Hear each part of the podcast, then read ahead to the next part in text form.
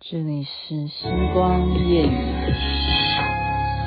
蓝眼热泪，好梦一段不经睡。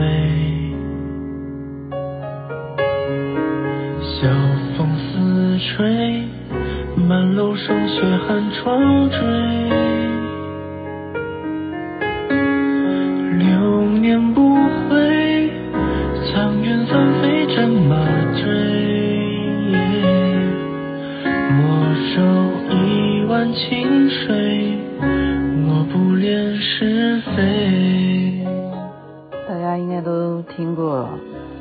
首歌曲，只要一播的话，雅琪妹妹就要讲什么样的事情？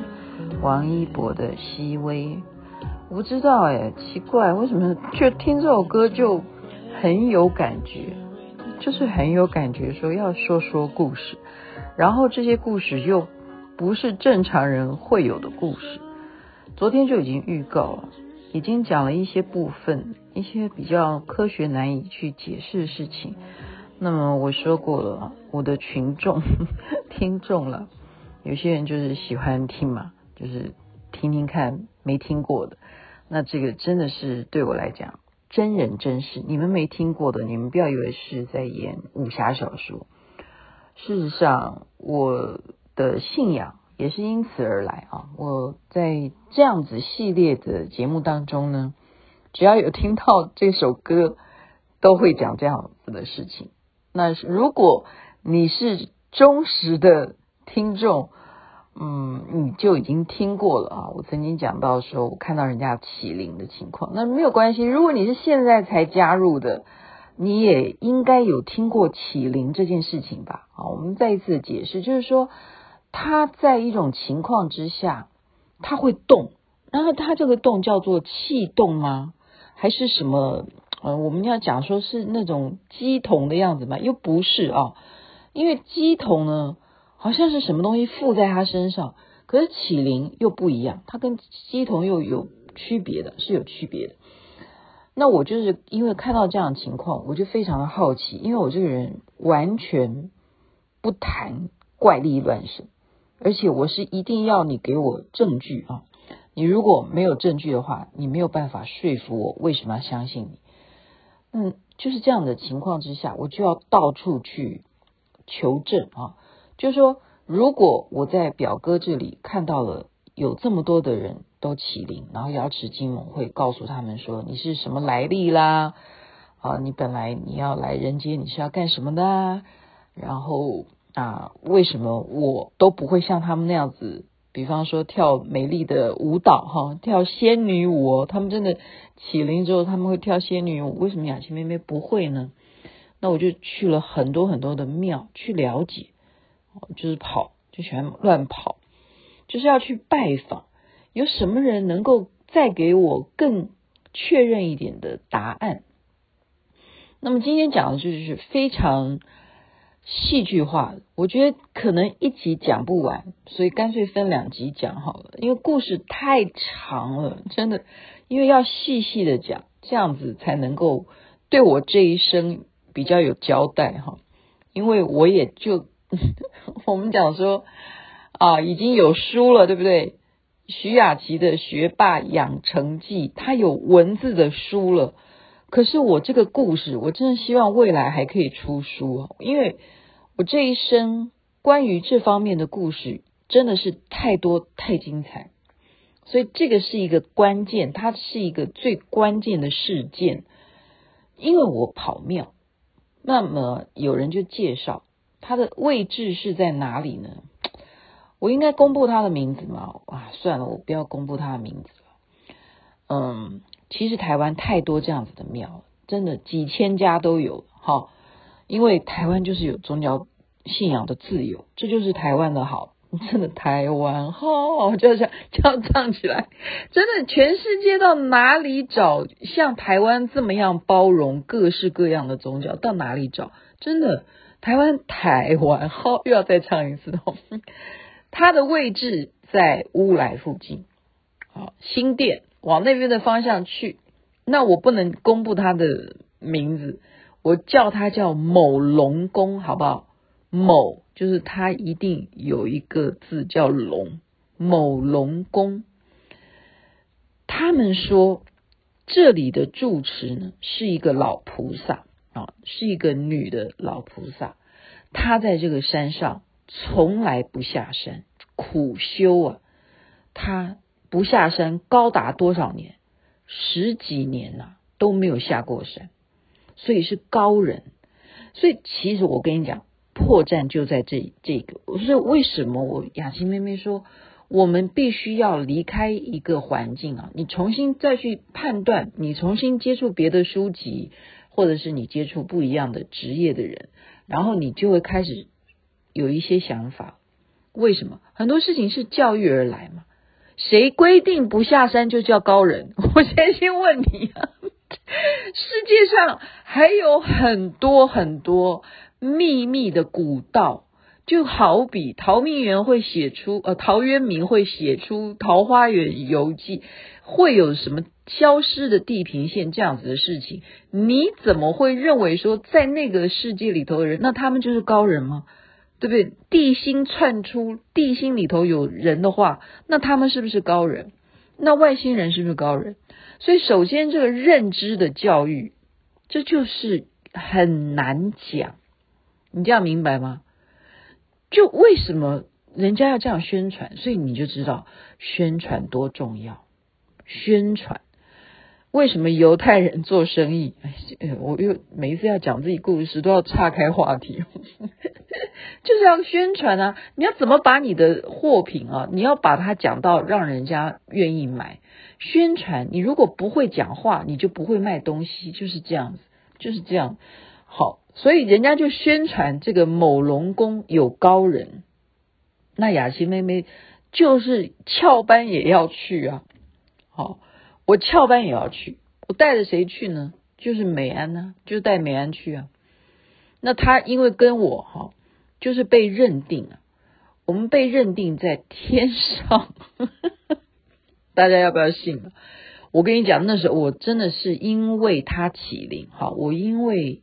美安启灵，他的启灵呢，真的他的曼妙的舞姿啊，令我真的是太惊艳。我跟她是闺蜜，她是我至生的这个呃，我们真的是那时候到现在今天来讲，就是我们就是一个共同体。她是我这辈子最。啊，我不不能讲罪啊，这样的话其他的人不是罪吗？我的闺蜜很多，我的闺蜜很多，她是非常重要的一份子，其中之一。闺蜜对，就是闺蜜。我还还能讲什么？姐妹啦，也真的叫姐妹，跟着我一起去。那还有一个介绍人是谁呢？就是这个主事者啊，就他太太先开始灵动的嘛，他知道瑶池金母要传达什么旨意的表哥，好，荣表哥。他呢，就带我们去见这位在山上十几年都没有下山的高人，这位老菩萨。那我就进去啊，我说要去见他的原因，还有一个原因是什么？他主要供奉的就是瑶池金母，所以我们首先哈，我在我而言，就是给我启蒙的人，因为先让我看到大家都会灵动嘛，所以那是瑶池金母。那我也就认定，我先用这个脉络，因为所有给我啊，好像交交代我什么事情的感觉的，就是瑶池金母给我这个方向的感觉。那我当然要找拜他的人啊。然后你又是十几年都没有下山，你一定道行比这个表嫂还深，你一定可以讲出我到底是什么来历。好，到底我到这个世间上面来，我有什么任务要做呢？你会不会觉得我好？就是小时候，小时候也就看多了。以前我真的不认真念书，没有好好考上大学，都是拜，从小就爱幻想，从小就脑袋里就已经在编剧，就把自己也要想成是非常传奇的人物。那果然呢、啊，真的是很传奇。我真真的，你不要以为我现在在笑。不可笑，是真的传奇。我现在讲的真的是传奇的事情。这个老菩萨呢，人家就介绍说，哦，这一位啊，比方说美安，他跟雅琪，哎，奇怪哈，他呢看美安呢、哦，他就没有怎么搭理他，没有怎么搭理他，就是我这个闺蜜，她没怎么搭理他。那表哥呢，他也没有怎么搭理他。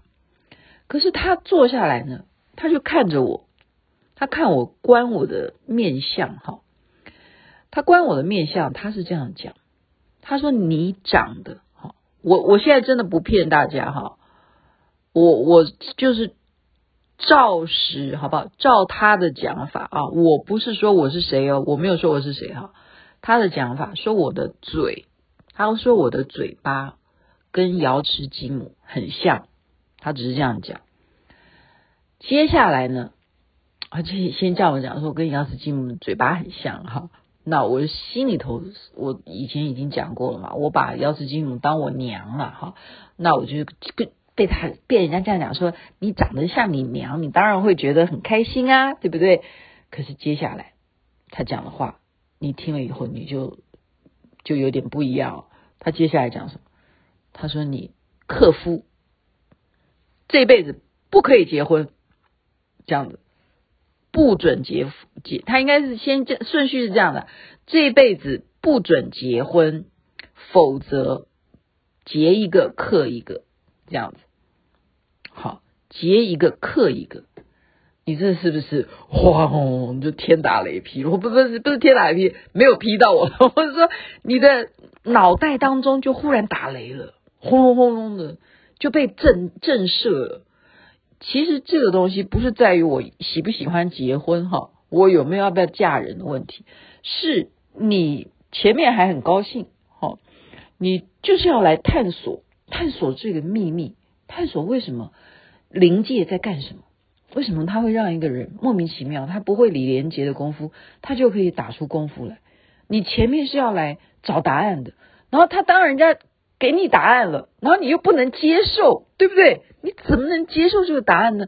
这不是你要来找的这个，所以我们常常说，人呢，呃，这是心理学家讲，人的痛苦，你知道真正人的痛苦是什么吗？人的痛苦是因为不能够接受发生在他身上这个痛苦的事实而痛苦，这样有没有听懂？很绕口吧？我再讲一次，就是你的痛苦的来源是因为你不能够接受这个痛苦而发生在你身上，产生了这个痛苦才是最苦的。所以这就是我刚刚讲，我这个头知道，轰隆轰隆轰，我不能接受。为什么我的命是克服？谁说的？谁说的？你要吃金母，我不服，女民女不服，或者是女儿不服，或者这样，就在我内心里头非常非常多的 OS。就是这样的。今天故事讲到这边都已经讲到十三分钟，所以你说我这个故事是不是非常的传奇？会讲好几集，怎么办？怎么办？看着办吧。然后我这个伺服器又说我这个呃平台好像要什么在哪一号啊？是这几天吗？要什么整修什么的，会维系什么的，看不到什么的。Anyway，反正有上这个平台，大家要分享出去，因为这是真人真事，OK？真人真事。那此时此刻呢，呃，我就问表哥，因为表哥啊，他是皈依啊，皈依卢胜彦啊，莲生活佛，他是皈依他的。那在这个庙里头嘞，这个某龙宫里头呢，他竟然也有放他的照片，好，这个莲生活佛的照片。那我就这个时候，我其实心里头啊。冰凉的，你知道，刚刚那个雷打完以后，我的内心里头是冰凉的。我就转过头来，我就问表哥，哈，我说表哥，你皈依的是他，哈，那请问你，他有没有教你怎么样去改变？假如一个人的命运，他是会克到他的先生的话，有没有可能会改变命运？然后这时候表哥说。有的，有的，有的。他说，在我们师父的书本里头写过很多很多的内容。他说，如果我没有记错的话，他的书里头有说过，只要好好的修他的法，一定可以改变命运，一定可以。那这个时候呢，我心里就在犹豫哈，我就在犹豫，因为怎么那么巧哈？我心想说，嗯，我一直都没有准备要要不要相信一个人哈，因为我总觉得说，嗯，要让我崇拜哈，我们讲说要像一个人产生尊敬的心，我一定要接触嘛，对不对？我一定要看到他的人，那我。对这个人是完全不了解，好，哪怕说你今天给我他他的一本书啊，或什么，我看了第一本，我还是不能，就说没有见到本人，你还是没有办法完全的，你懂不懂？就是见面三分情，就像赖里头，你在赖里头赖来赖去，你赖到你都再也不见面，你最后你就就再见，就是这样，越来越就就淡了嘛，就是这样，人就是这样子哈。所以没没办法产生任何的连接，我们就是说 连接 connection，就是没办法，没有办法。可是在这个时候紧要关头，当有一个人宣布你的命运不可以结婚的时候，那你就会开始起心动念就来了哈，起心动念来了。那一方面我就呃要开始思考，我要不要多去了解一下这个卢胜彦。那另外一方面呢，我要再从这个高人，你这十几岁的老菩萨，我也要从他下手啊。毕竟是你现在宣布我的命运嘛，是不是？你已经帮我看相了哈。你说我是来这个人世间，我是要来做事做什么事的哈？感觉上是要来做什么事的。那么有什么方法，我也要问你呀。那我不能嫁，那我要怎么办？我这一辈子我就喜欢嫁人，那如何呢？你要 奈我如何？我会我那我可以嫁吗？我硬要嫁我，我可以嫁总我呃不能嫁平民老百姓，那我是不是适合嫁什么呢？那我可以嫁谁呢？这时候他就举例啊，他举例，我就觉得说，现在回头想想，呃，其实可能我不一定要跑某龙宫了，搞不好我去任何的宫都有可能会宣布这样子的答案哈。他讲什么呢？